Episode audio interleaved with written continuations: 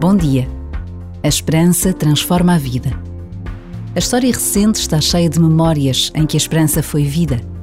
No meio da guerra, da doença, da pobreza e da fragilidade, a esperança desencadeia uma capacidade de recomeçar, de aceitar e de reagir à vida.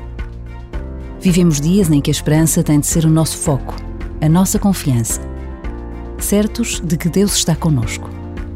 Por vezes, basta a pausa de um minuto para recordarmos uma palavra.